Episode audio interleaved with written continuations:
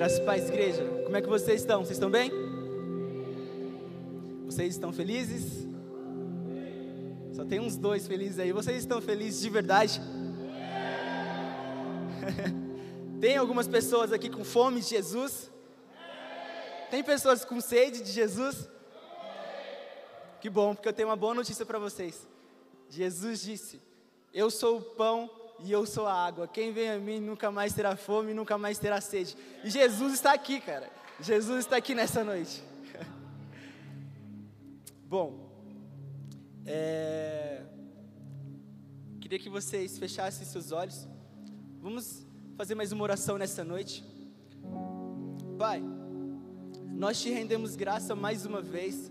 Te agradecemos por este momento, te agradecemos por estarmos aqui louvamos o teu nome, adoramos com as nossas canções, e agora nós estamos prestes a ser alimentados mais uma vez pela tua palavra. Espírito Santo, aqui estou eu, e eu me coloco completamente submetido à sua vontade. Que o Senhor flua através das palavras e que o Senhor plante uma semente em nossos corações e que essa semente ela venha gerar bons frutos, Pai que nós venhamos conhecer mais de Ti nessa noite, que nós venhamos receber a revelação de quem o Senhor é, do Seu amor, da Sua graça, do Seu reino, e que nós possamos amadurecer nessa noite mais uma vez através da Sua palavra, Pai. Em nome de Jesus nós oramos, amém. Bom, antes de iniciar, eu queria falar com aqueles que estão aqui pela primeira vez, que muito provavelmente, quando olhou ali, ficou meio que sem entender, tipo, olhou ali e falou: O que, que é isso? Bíblia Flix. Bom, eu vou explicar de uma forma bem resumida para vocês que nos visitam pela primeira vez. Talvez você está chegando na igreja agora faz pouco tempo e ainda não sabe o que está acontecendo. Eu vou explicar o que, que é a Bíblia Flix. A Bíblia Flix nada mais é do que uma série de mensagens que foi lançada mais ou menos uns dois anos atrás onde nós trazemos uma mensagem cristã a respeito da Bíblia, a respeito de Deus, a respeito de quem Ele é, trazendo num contexto de um filme ou de uma série. Ou seja, a gente escolhe um filme, uma série e traz uma mensagem cristã. Gente, pode confiar que é 100% embasado na Bíblia, tá? A gente não está inventando nenhuma heresia aqui, não. nós trazemos uma mensagem cristã usando filmes e séries como exemplo. E nós estamos já na nossa terceira temporada tivemos aqui ah, nessa terceira temporada já o primeiro episódio. No primeiro episódio, a Maria nos trouxe a mensagem a respeito de uma série recém-lançada que eu acredito que muitos aqui conhecem, The Last of Us. The Last of Us, que era um jogo, virou uma série, que é uma série fenomenal. A Maria nos trouxe uma mensagem a respeito desse, dessa série que foi incrível. Sexta-feira passada, o Wesley esteve aqui. Ele trouxe para a gente o segundo episódio dessa série, dessa temporada. E ele falava sobre uma série que eu gostava, que eu gosto bastante, mas eu gosto na versão desenho, mas a série também é muito boa, que é os Titãs. Quem que conhece Titãs? Aquele desenho que passava na SBT, eu acho. Passava na SBT, eu já vi Titãs em ação, tal. Virou uma série também. E é uma série muito boa. Se vocês quiserem, pode assistir essas duas séries, é muito legal. E o Wesley trouxe uma mensagem relacionada com, esse, com essa série. Se você não esteve aqui, eu convido vocês, quando vocês chegarem na casa de vocês, abre lá o YouTube, pesquisa por Porão Church, é, coloca lá Bíblia Flix, terceira temporada, que você vai encontrar os dois episódios, e você assiste e se divirta lá. E aqui estou eu, responsável por trazer a terceira, o terceiro episódio dessa terceira temporada, e eu vou falar de um filme que eu particularmente eu gosto muito, que é o Mogli. O Mateus falou que eu pareço com o Mogli. Quem acha que eu pareço com o Mogli? Eu não sou igual ao Mogli. Está de costas ali, mas eu não sou igual ao Mogli. Eu sou mais bonito. É, sou mais bonito. E eu queria falar sobre Mogli, cara. A partir do momento em que o pessoal falou, cara, a gente vai lançar a terceira série do Bibliaflix e vocês precisam escolher um filme para vocês ministrar em cima disso. Na hora, assim, falei, Mogli Mogli trata muito a respeito sobre identidade e propósito. O título do filme diz, aqui não dá para vocês ver aqui, mas bem aqui embaixo está Mogli entre dois mundos. E o filme de Mogli, ele vai contar basicamente a história Né? Eu só vou contar basicamente um resumo do filme para vocês entenderem. O filme de Mogli, basicamente, ele conta uma história que relata a interação de Mogli, que é o personagem principal, com a selva, com os animais que lá moram e com a humanidade. Uh, e eu queria que, que vocês já observassem quatro elementos que são muito importantes e são constantes nessa história. Primeiro, o primeiro elemento, e é até bom que vocês gravem para que vocês consigam compreender a mensagem que vai ser construída através desse filme. O primeiro elemento é o Mogli, personagem principal, e o Mogli nessa mensagem ele vai nos representar, tá bom? Então todas as vezes em que eu usar Mogli como exemplo, eu vou estar falando a respeito de nós. O segundo personagem, ou o segundo, a, segura, a segunda figura ali, o segundo elemento, é o tigre.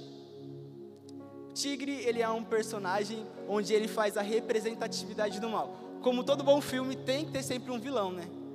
Não tem, não tem um filme que não tenha um vilão. O terceiro elemento, a selva. A selva, a selva vai fazer a representatividade do mundo onde vivem os animais. E o quarto elemento é a humanidade, que vai representar a humanidade.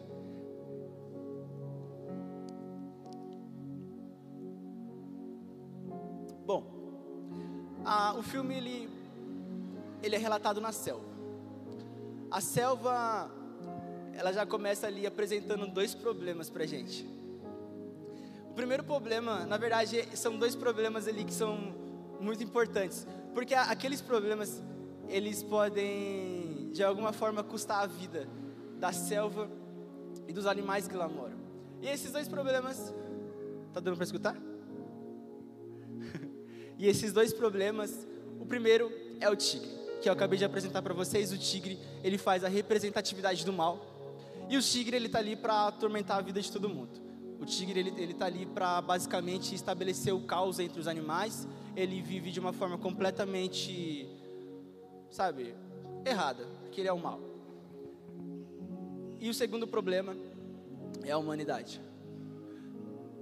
Conforme os humanos eles vão chegando nessa selva, os animais correm perigo porque os humanos eles têm a tendência que é de destruir tudo todos os lugares em que eles passam.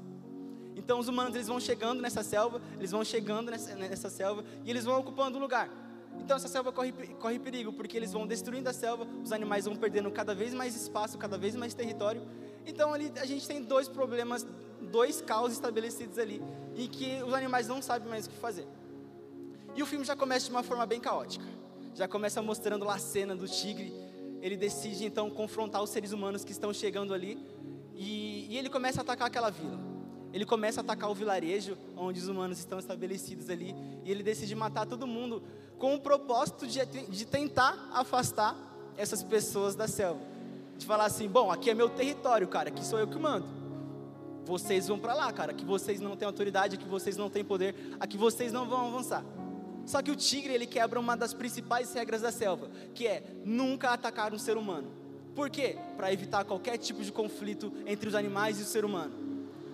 Mas tigre mesmo assim, ele vai, começa a atacar a selva, e uma dessas pessoas que o tigre ataca era uma moça. Essa moça, ela carregava nos seus braços um bebê recém-nascido. E antes mesmo dela ser atacada pelo tigre, ela decide esconder. Esconder o bebê numa árvore. Beleza, o tigre continua a matança, mata todo mundo, inclusive a mãe que segurava o bebê. E acaba deixando o menino para trás. Passar ali alguns segundos, aparece um outro animal, uma pantera negra, pantera preta, e essa pantera ela encontra aquele menino escondido na árvore. E ela fica sem meio sem, sem saber o que fazer. E em poucos instantes ela sabia que se é, ela deixasse aquele menino lá, o tigre ia encontrar aquele menino e ia matar ele. Mas ao mesmo tempo ele não tinha o que fazer. Então ele decide pegar aquela criança na boca e ela tem uma escolha completamente ali, inusitada. Ela pega, leva até a toca dos lobos e deixa aquela criança lá. Pega a Mogli na boca, pega a criança na boca, deixa ela na, na toca dos lobos e vai embora. Vai embora. Aí, beleza. Do nada, assim, aparece a mãe e o pai ali e os filhotinhos. chega perto assim, tipo, fica sem entender o que está acontecendo e, foi, e fala, mano, o que, que é isso aqui? Aí o pai, eu acho que é um filhote de humano. Aí, tipo, a mãe, vamos cuidar. Instinto de mãe, né? Instinto de mãe nunca falha. Vamos cuidar. Vamos cuidar como se fosse nosso filhote. Daí o, o lobo fala assim: Mano, você tá doido? Você tá doido? Ele é humano. Imagina o problema que ele vai causar pra gente. Os pais deles vão vir atrás, não vai dar certo, ninguém vai aceitar. Aí ela fala assim: Não, a gente vai cuidar dele como se fosse o nosso filhote. Dito feito, na casa, como todo mundo sabe, a última, a última palavra sempre vem da mulher, né? Brincadeira. E a mulher ali, ela decide então, a, aquela mãe loba decide então ficar com o Mogli. Só que os lobos eles vivem uma alcateia. Para quem não sabe, uma alcateia é um conjunto de lobos onde eles vivem em sociedade. Lá tem regras, tem normas, tem leis.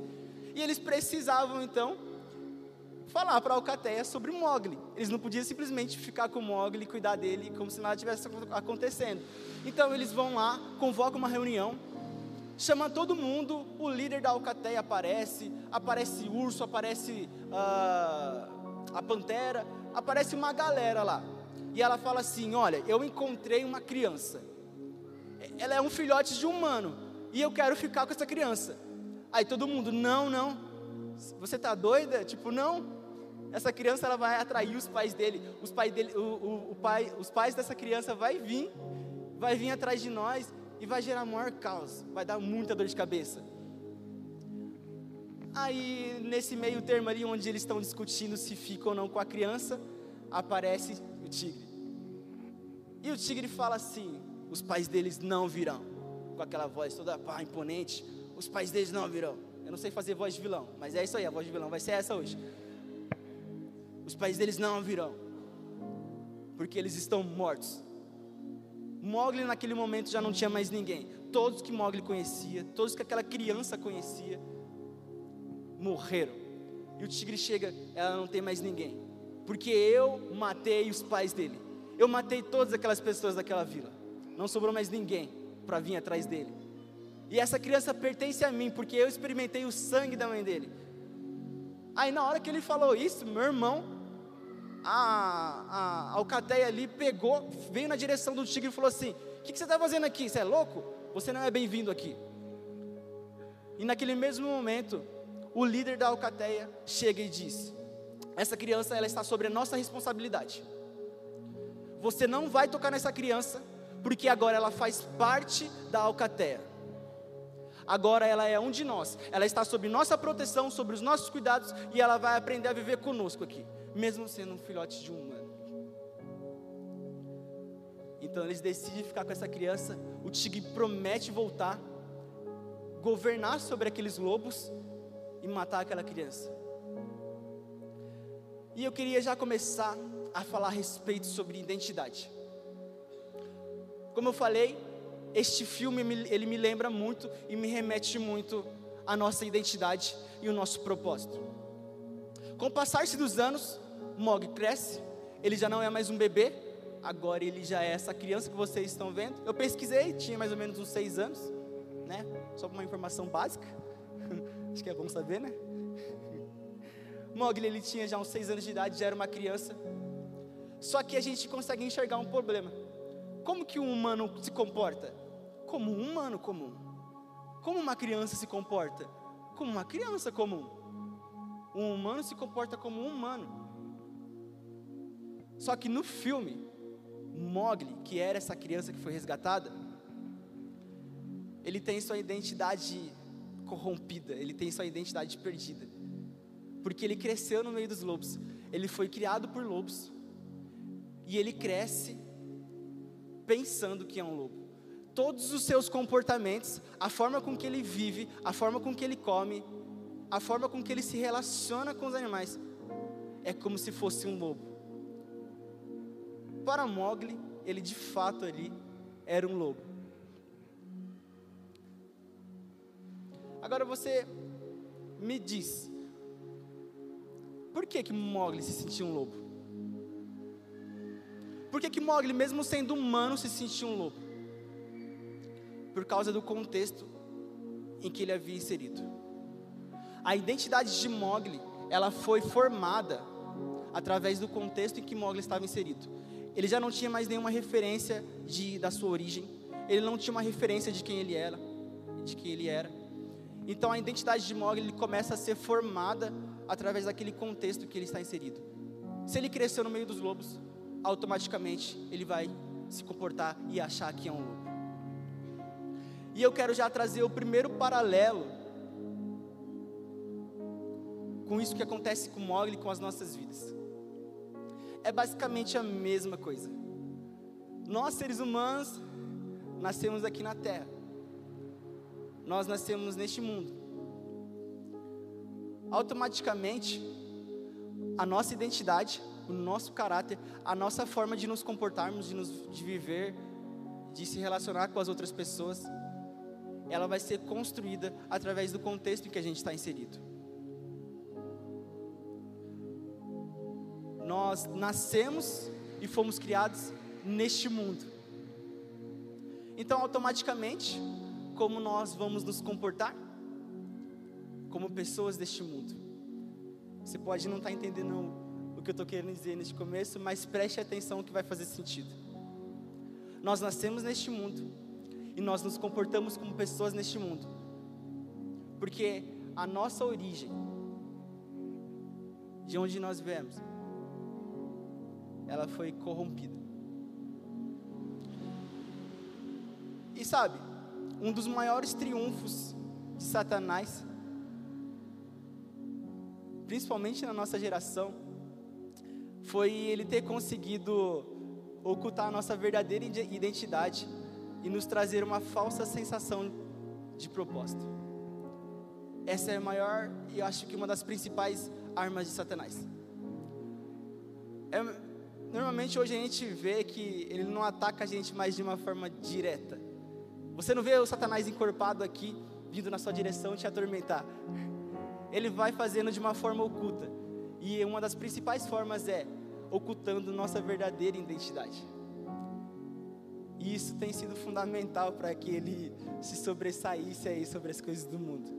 Ele oculta a nossa verdadeira identidade. O mundo constrói uma identidade para nós e ele nos dá uma falsa sensação de propósito. E você vai, vai me perguntar o que, que é propósito? O propósito basicamente é o porquê da nossa existência. O propósito é a resposta pelo qual nós fazemos o que nós fazemos. Acredito que muitos aqui já tiveram uma pergunta e já se perguntaram para si mesmo: por que, que eu nasci? Por que, que eu nasci? Por que, que eu nasci neste mundo? Por que, que eu nasci no contexto em que eu nasci? Vocês já pararam para pensar? Tipo, cara, do nada, por que, que eu nasci nessa casa? Por que, que eu nasci nessa família? Por que eu não nasci rico? Qual é o sentido da vida? E Mogli também, ele faz esse questionamento para si. Com o passar do tempo, Mogli ele se relaciona com os outros animais, se relaciona com um dos seus melhores amigos, que é o Bagheera, que é a pantera preta. Se relaciona com o urso, com os outros lobos. Mogli vive normalmente, só que ele percebe que ele é diferente de todos os outros animais. E Mogli ele começa a, se questionar a respeito da sua identidade. E Mogli ele chega até o Bagheera, que é o seu melhor amigo, e fala: Bagheera, por que, que eu sou diferente dos outros animais? Por que, que eu não tenho um rabo? Por que, que eu não corro tão rápido quanto os outros lobos? Por que, que eu não tenho pelo? Mogli, ele, então, nesse meio tempo, ele começa a questionar a sua identidade. Ele, porque ele percebe que ele é completamente diferente de todos os outros lobos. E todos os outros lobos, ele acaba zoando Mogli por causa disso. E Bagheera, como ele, ele era um grande amigo de Mogli, ele decide então ajudar Mogli. Ele fala assim: Olha, você é diferente porque você não é um lobo. As pessoas sempre tentaram, sabe, encobrir a identidade dele, encobrir a verdade de Mogli, falando assim: Não, você é especial. Você é diferente porque você é especial. Mas você continua sendo lobo. Bagheera já é sincerão. Bagueira já fala assim: você não é um lobo. Na verdade, a sua origem é outra. Bagheera então ele começa a preparar um caminho para ajudar Mogli a descobrir sua verdadeira identidade. Mais uma vez, trazendo esse contexto relacionando a nossa vida. Teve um tempo, e provavelmente muitas pessoas aqui já passaram por esse período de tempo, que é o momento onde nós começamos a questionar. Não questionar a Deus, tipo, Deus, por quê? Não. Mas questionar a respeito da vida, atrás de respostas. Porque chega uma hora que a nossa vida parece não fazer sentido. Antes de Cristo chegar, nossa vida parece não ter, sabe, não ter um propósito. Por mais que a gente consiga conquistar coisas, construir coisas, viver sonhos, no nosso interior, quando a gente deita na nossa cama, a gente sente aquele vazio dentro de nós, e uma necessidade, e uma sensação de que está faltando algo. E eu me questionava para Deus, dizendo: Deus, olha que não faz sentido para mim não faz sentido. Por que, que você me colocou no mundo? Eu olho para o mundo e eu vejo pessoas sofrendo, pessoas passando por, por dificuldade. É sério mesmo que eu vou ter que, que você me colocou no mundo para crescer, ter que estudar, trabalhar, morrer e acabou? Para mim isso era muito pouco. Por mais que eu, que eu pudesse conquistar coisas, viver coisas extraordinárias durante esses 80, 90 anos de vida, mas isso era insuficiente. Eu falava, Deus, isso não faz sentido. Não é possível que o Senhor nos criou só para viver essas coisas, para construir, conquistar, morrer, perder, acabou. Fim de jogo, game over. E eu ia até Deus atrás de respostas. E teve uma vez, não foi um momento específico, mas Deus ele foi ministrando no meu coração continuamente até ele chegar numa resposta para mim. Eu dizia para Deus que minha vida não fazia mais sentido. E ele veio com uma resposta que está em Romanos no capítulo 12, no verso 2. Romanos 12, 2 é muito conhecido. E lá Jesus diz assim: é como se fosse Jesus respondendo para mim a respeito deste meu questionamento. Jesus ele chega e fala assim: Não imitem não imita, né, no caso falando para mim, o comportamento e os costumes deste mundo. Mas deixem que Deus os transforme por meio de uma mudança em seu modo de pensar, a fim do que experimentem a boa, agradável e perfeita vontade de Deus. Nenhuma outra versão fala, cara, não se amolde aos padrões deste mundo, mas permita-se ser transformado Aí eu falei, como assim? Aí Jesus vem com mais uma resposta. Você, Elias, tem o mesmo modo de pensar como as outras pessoas deste mundo. Você não é deste mundo. Então permita-se viver uma transformação em sua mentalidade e na sua natureza, para que enfim as coisas façam sentido para você.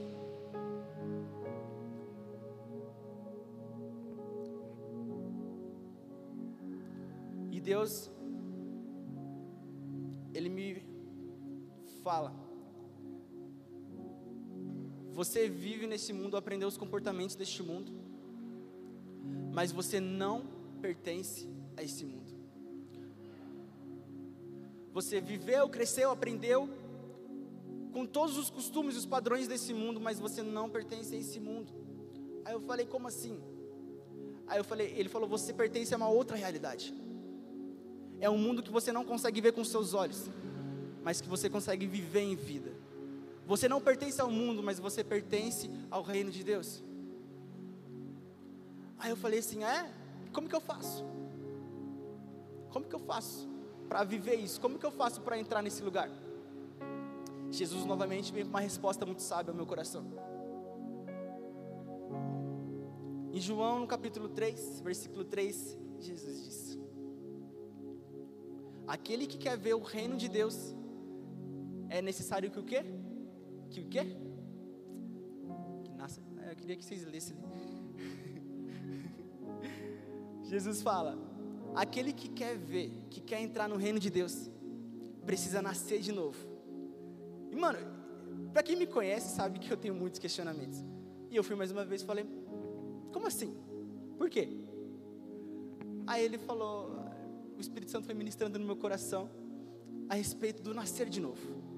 Aí eu fui tentando ligar: nascer, nascimento, começo, origem. Acho que é para mim voltar à minha origem. Quando Jesus disse nascer de novo, acho que é para mim voltar na, na origem, lá no começo. Lá no começo, Gênesis. Princípio, né? Origem, Gênesis. E Gênesis no capítulo 1, versículo 26. Enfim, eu entendi. Na criação, quando Deus estava formando todas as coisas, Deus disse: façamos o homem a nossa imagem e a nossa semelhança. Pum! Está aí a sua identidade. Você quer sentido para as coisas que você vive? Você quer uma resposta para viva? Para a vida? Está aí a resposta. Você não é uma pessoa deste mundo. Você é participante do reino de Deus. Você é povo exclusivo de Deus. Lá em Gênesis, Deus disse: façamos a nossa semelhança. Você não pertence a esse lugar, Elias. Você pertence a um lugar superior. Voltando para o filme de Mogli. Bagheera consegue fazer com que Mogli tenha acesso novamente à vila dos homens. De uma forma bem conturbada. Depois vocês assistem para entender. Mas Bagheera ele consegue preparar um caminho Baguera é o seu melhor amigo, ama muito Mogli, ama conversar com Mogli, está perto de Mogli. Mas Baguera entendeu que era melhor para Mogli voltar para o seu povo de origem para entender de fato quem ele realmente era. Então Baguera ele prepara o caminho, ele prepara toda uma situação lá que é um pouco triste. Mas ele consegue fazer com que Mogli volte para a aldeia dos humanos. Mogli ele sai fugido da selva. Eu queria muito explicar, mas não vai dar tempo. Mogli ele sai fugido da selva. E ele vai parar na aldeia dos humanos. Durante um período de tempo, Mogli ele convive com outros humanos. Ele aprende os costumes dos humanos, a se comportar como humano, a comer como humano, a viver como humano. Finalmente Mogli ele estava inserido no seu contexto de origem. Mogli, para entender quem ele era, qual era a sua verdadeira identidade, quem ele de fato era, ele precisou voltar ao seu lugar de origem. Ele precisou sair da selva e voltar lá no princípio, lá para o lugar da onde ele havia saído. Mogli então ele entende sua identidade. Mogli então tem sua identidade revelada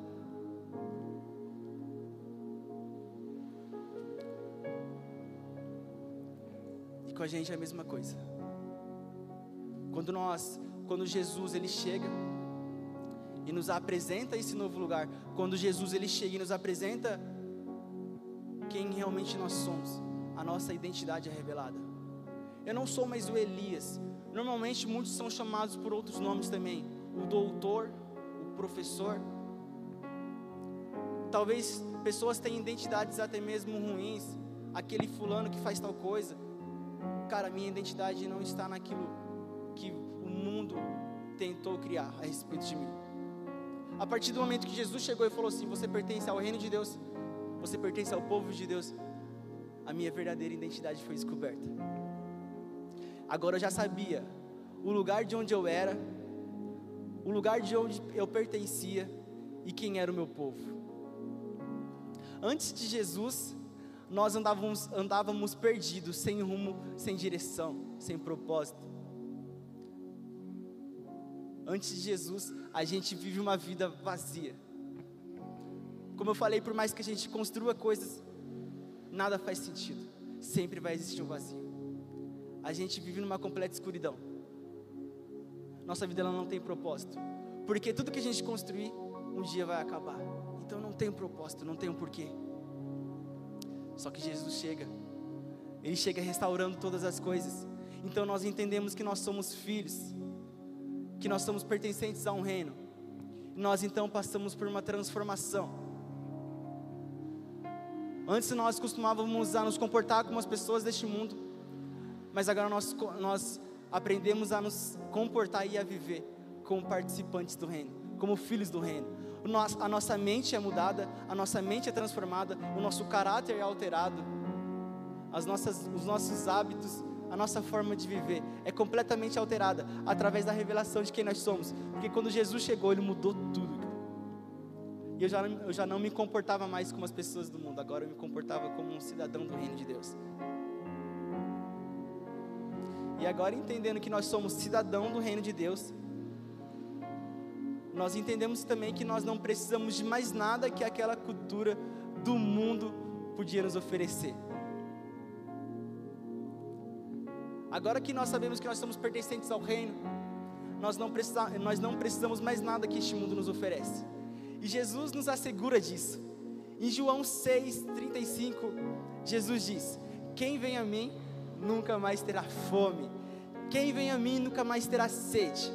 É como se ele estivesse dizendo: Eu sou suficiente na sua vida. Você não precisa de mais nada que esse mundo te ofereça. Agora, eu sou suficiente para você. Eu sou tudo que você precisa. Eu sou aquele que te trouxe uma identidade. Eu sou aquele que te colocou de volta no propósito. Eu sou aquele que sacia sua, fome, sua, sua sede, que sacia sua fome.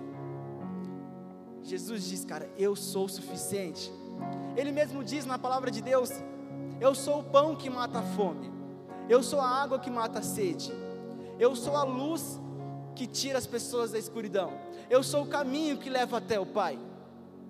Eu sou a revelação que revela a sua verdadeira identidade e que te trouxe de volta para a vida. E quanto mais eu me aproximo de Jesus, e quanto mais eu conheço Jesus, mais eu percebo que a minha vida ela está indo embora e a vida de Cristo está começando a ressurgir em mim. Quanto mais eu conheço a respeito de Cristo, quanto mais perto eu vou, quanto mais revelação eu recebo sobre o reino, sobre de quem eu sou, sobre quem Jesus é, mais semelhante ao Filho eu me torno. Após Mogli receber a revelação de quem ele é, após Mogli entender a sua identidade, que ele não era um lobo, que ele era um humano, foi a partir deste momento que Molly começou a viver o seu propósito. No começo do filme, o filme deixa bem claro. Mogli ele tem um propósito de estabelecer paz na selva, livrando a selva do poder do tigre e da destruição humana. Este é o propósito de Mogli. Só que enquanto o lobo ele não podia fazer nada. Enquanto o lobo, ele simplesmente vivia como os outros animais. A partir do momento em que ele recebe a revelação de quem ele é, é que ele começa a viver esse propósito. E é muito doido, cara. E é muito doido, porque ele já estava habituado naquele sistema humano, ele não precisava fazer mais nada pelos animais. Tanto que ele chegou a falar para um dos seus irmãos lobos que agora ali, na aldeia dos humanos, era o lugar de onde Mogli pertencia, ali era a casa dele. Mesmo assim, com o passar do tempo, Mogli ele cumpre o seu propósito. Mogli agora ele conseguiu matar o tigre através de um conflito entre os dois. E ao mesmo tempo ele conseguiu estabelecer um tempo de paz entre a selva e a humanidade. Ele conseguiu fazer com que os humanos eles parassem de avançar e acabou de vez com o conflito que tinha entre os humanos e os animais. Da mesma forma que aconteceu com Mogli, é assim também nas nossas vidas. Antes nós que vivíamos sem propósito, sem entender o porquê que nós estamos aqui e o que fazer, após receber a revelação de quem nós somos, é a partir daí que nós começamos a viver o nosso propósito de vida. É, é aí, a partir daí que nós começamos a viver o que Deus espera de nós. E eu queria dar uma notícia para vocês. Talvez aqui existem muitas pessoas que não são cristãs. Talvez aqui existem muitas pessoas que estão inseridas pela primeira vez no contexto cristão, numa igreja evangélica, ou então até mesmo pessoas que já estão inseridas no contexto cristão. Só que se você não sabia, agora você está sabendo. Você, como participante do reino de Deus, herdeiro junto com Cristo, você carrega uma responsabilidade em suas mãos. Nós carregamos uma responsabilidade em nossas mãos. O reino de Deus não é um reino passivo, apenas onde nós pertencemos. Quando Jesus voltar, vamos para lá. Muita gente vive de uma forma, dentro da igreja, uma forma egoísta. Eu vou continuar vindo na igreja, vou continuar frequentando os cultos, vou ser um crente passivo, na minha, não vou errar, não vou pecar, vou ser alguém honesto. Só que somente isso. Um dia Jesus voltará e no dia do, ju do juízo final eu vou entrar no céu. Até então, porque eu fiz tudo certo, né? Só que existe algo mais. Jesus nos chama sim para um caminho de santidade. Jesus nos chama sim para sermos cada vez mais parecidos com eles, com ele. Só que a partir do momento que nós nos tornamos pertencentes ao reino de Deus, carregamos com nós uma responsabilidade. Nós fomos chamados para manifestar a grandeza de Deus na terra. Sabe aquele mesmo Jesus que nos tirou da escuridão? Sabe aquele mesmo Jesus que alguns minutos atrás eu falei que me tirou da escuridão? Me tirou da identidade que o mundo colocou sobre minha vida, me colocou no reino de Deus, que colocou um sentido para minha vida, que me colocou de volta no propósito. Sabe aquela luz?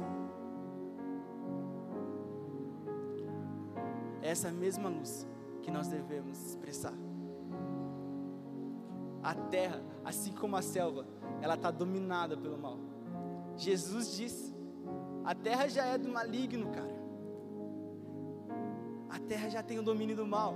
A gente vê, é muito comum ver notícias ruins acontecendo, pessoas se corrompendo a todo momento, cara. Chegando nas nossas crianças agora. De todas as formas, cara, a maldade, o pecado, o mal, ele tenta entrar dentro dos nossos corações e corromper o mundo por completo. De todas as formas, a maldade ela tenta corromper quem nós somos, corromper a criação de Deus. Só que Jesus diz, cara, vocês agora, como pertencentes do reino, vocês são luz e vocês são responsáveis por manifestar essa luz na, na terra. Vocês são os responsáveis por promover a mudança no coração de muitos. Existem muitos que dormem, existem muitos perdidos. E nós agora, como participantes do reino, temos essa responsabilidade de chegar até essas pessoas e nós expressarmos a cultura do reino dentro de nós, expressarmos a imagem de Cristo que existe dentro de nós. Agora eu não vivo apenas para estudar, trabalhar, conquistar, construir e morrer. Sim, eu faço todas essas coisas. Mas agora a minha vida eu dedico ao reino de Deus, eu dedico à vontade do Pai. Tudo que eu faço, desde o momento em que eu acordo, o ambiente que eu estou inserido, a minha casa, o meu trabalho, a igreja, qualquer lugar, tudo eu faço, tudo eu vivo conforme a vontade de Deus, para que a vontade dEle, para que o reino dEle seja manifestado, para que as pessoas possam ver. Eu digo, Deus, a minha vida, ela foi comprada por você um dia naquela cruz, eu sou completamente seu. Faça das minhas mãos as suas mãos, os meus pés os seus pés, o lugar onde o Senhor não pode chegar. Lá eu quero estar. Eu quero estar disponível para viver aquilo que o Senhor pretende fazer aqui na terra. Deus ele tem algo preparado para a terra. Deus ele tem um plano. Deus ele tem algo projetado e algo é muito bom. E é relacionado com o reino de Deus. E é relacionado com a vontade dele, a vontade dele sendo feita e manifestada na terra. E ele precisa, e ele conta, na verdade, com seus filhos. Deus ele está na terra procurando os seus filhos, procurando aqueles que estão dispostos a viver isso e manifestar a vontade do Pai. 1 Pedro, no capítulo 2, versículo 9, diz assim: Vocês, porém, são geração eleita, sacerdócio real, nação santa e o povo exclusivo de Deus, para anunciar as grandezas daqueles que o chamou das trevas para a maravilhosa luz. Por isso, a criação aguarda com grande Romanos 8, no versículo 19. Por isso, a criação aguarda com grande expectativa a manifestação dos filhos de Deus. Nós acabamos de aprender aqui com o filme de Mogli que nós iniciamos neste mundo com uma identidade corrompida, com uma falsa identidade de quem nós somos. Nós andamos e vagamos neste mundo perdidos, sem saber quem somos. A partir do momento que Jesus chega, tudo muda. Ele traz revelação de quem nós somos. E a partir da revelação de quem nós somos, é que nós começamos a viver o nosso propósito de vida. É que nós começamos a viver manifestando o reino de Deus aqui na terra, cara. E é basicamente sobre isso essa era a mensagem. Esse era o intuito da ministração a respeito sobre Mogli. Queria que vocês colocassem de pé. A banda já pode subir. E aproveitando tudo isso, tudo que eu falei, eu não sei se vocês entenderam, mas a resposta para as nossas vidas está em Jesus. A resposta pelo qual, pelo motivo em que nós vivemos, está em Jesus. A resposta para as nossas dores, para as nossas ansiedades, todas as respostas de todas as perguntas, elas, elas estão em Jesus. Jesus é o portador da resposta e é aquele que traz sentido para a nossa vida. Jesus é aquele que promove a transformação em nós. Jesus é o caminho em que nós entramos e participamos do reino de Deus. Jesus ele é o caminho para o Pai. Jesus ele é tudo que nós precisamos. Jesus ele é suficiente. Jesus ele é o caminho para toda a nossa caminhada cristã. Eu não sei se vocês estão entendendo, cara, mas Jesus é tudo. Eu sei que eu falei sobre identidade, sei que eu falei sobre propósito, sei que eu falei sobre o que está responsável sobre nossa responsabilidade, o que está confiado em nossas mãos. Mas o intuito de tudo isso, cara, é dizer que nós precisamos de Jesus todos os dias de nossas vidas, não apenas uma vez um encontro. Nós precisamos de Jesus diariamente, para que Ele nos revele cada dia mais a respeito de quem nós somos e daquilo que Ele quer fazer através de nossas vidas. E através dessa mensagem, eu queria fazer um convite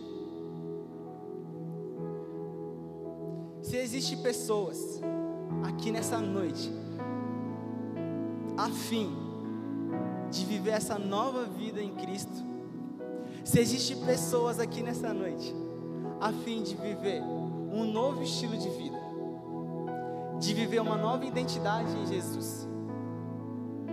Se existem pessoas aqui querendo entender o que é esse reino de Deus, como ser participante dele, Neste momento, Jesus preparou esse momento especialmente para isso.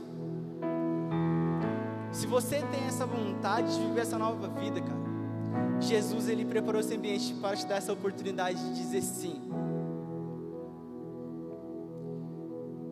Jesus ele quer ser conhecido por você. Jesus ele quer entrar na sua vida e gerar em você uma transformação.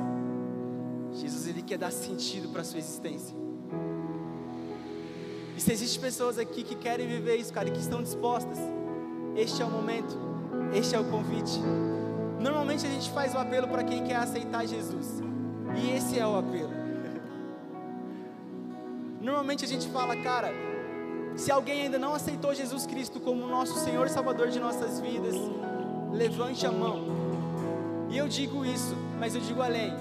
Jesus ele vai te trazer uma revelação a respeito de quem você é. Eu estou insistindo nisso para que você entenda, cara. A sua vida ela não faz sentido longe de Cristo.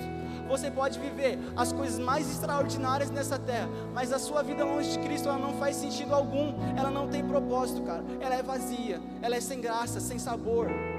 No final de tudo, se você viver sem Cristo, você vai entender que você viveu perdendo anos da sua vida.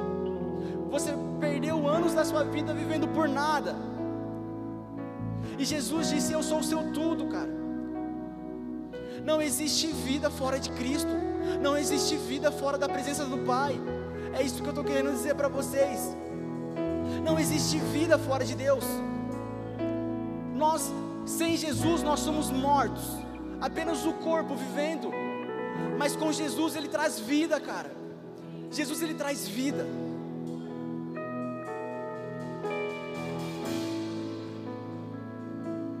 Se existe pessoas aqui querendo dessa vida, querendo aceitar Jesus como Salvador de suas vidas.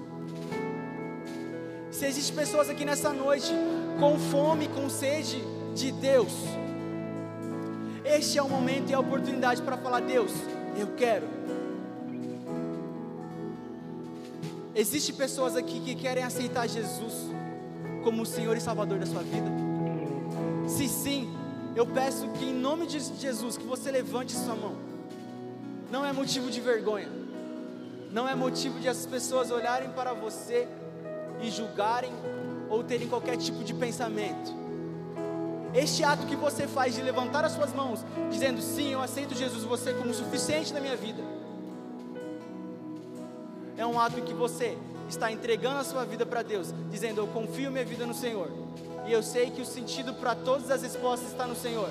Então, se existe alguém nessa noite, levante sua mão. Se existe alguém que porventura já aceitou Jesus como um Salvador de sua vida, mas caminha distante do caminho do Pai, por um momento se afastou de Jesus, ou não se relaciona mais com a palavra de Deus, não se relaciona mais com a voz de Deus, e quer voltar para perto da presença, se existe pessoas assim nessa noite, eu peço que você levante sua mão. Não, não é o momento em que eu quero te expor, mas é o momento em que eu quero te trazer das trevas para a luz. É o momento em que Jesus preparou para que você pudesse voltar ou estar próximo dele novamente. É o momento em que Jesus preparou para que você pudesse lançar sua vida aos pés dele.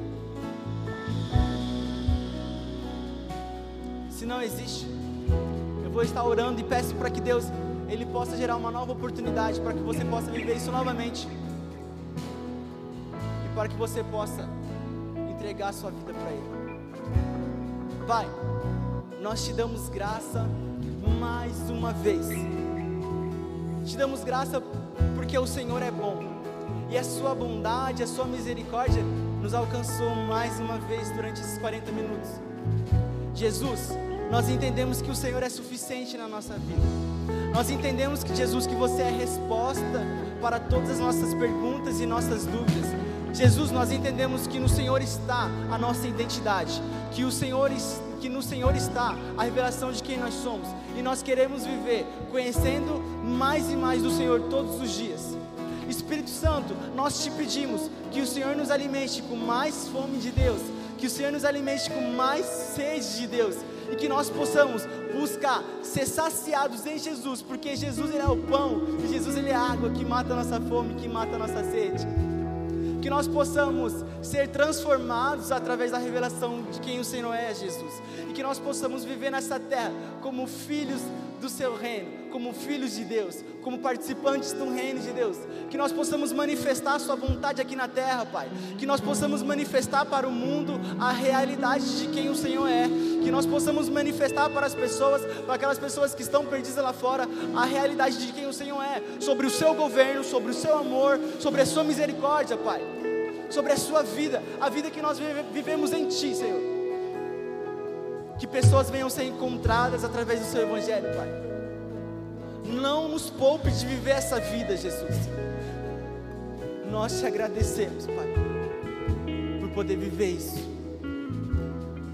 Te damos graça e honra, em nome de Jesus. E você aplauda o nome do Senhor.